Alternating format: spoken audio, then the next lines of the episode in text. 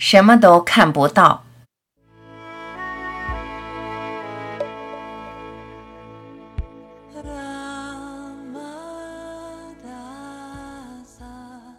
单纯的看，就只是单纯的看，不要期待，不要评判，不要想看到什么，只是看，不指望看到什么。一旦你看到什么，你就偏离了实相，看不到真实。仅只是单纯面对一切，看就是了。直面生命中所发生的、出现的，单纯看。一切只是这样显现，没有头脑的加工，没有情绪的过滤，一切就是这样，好好的。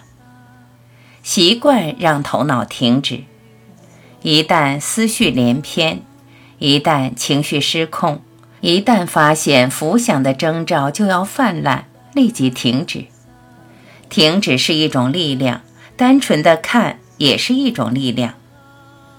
别总想看到点什么，总想找到什么，能找到的东西都不是真的，寻找的都是虚妄的。一旦聚焦到特定的对象，你就离开了现实，离开了真实，陷入了幻象。最善于夸大的就是头脑，思想无奇不有，想象千奇百态。善于脑补是头脑的特质，直截了当的、简单明了的，就这样存在的。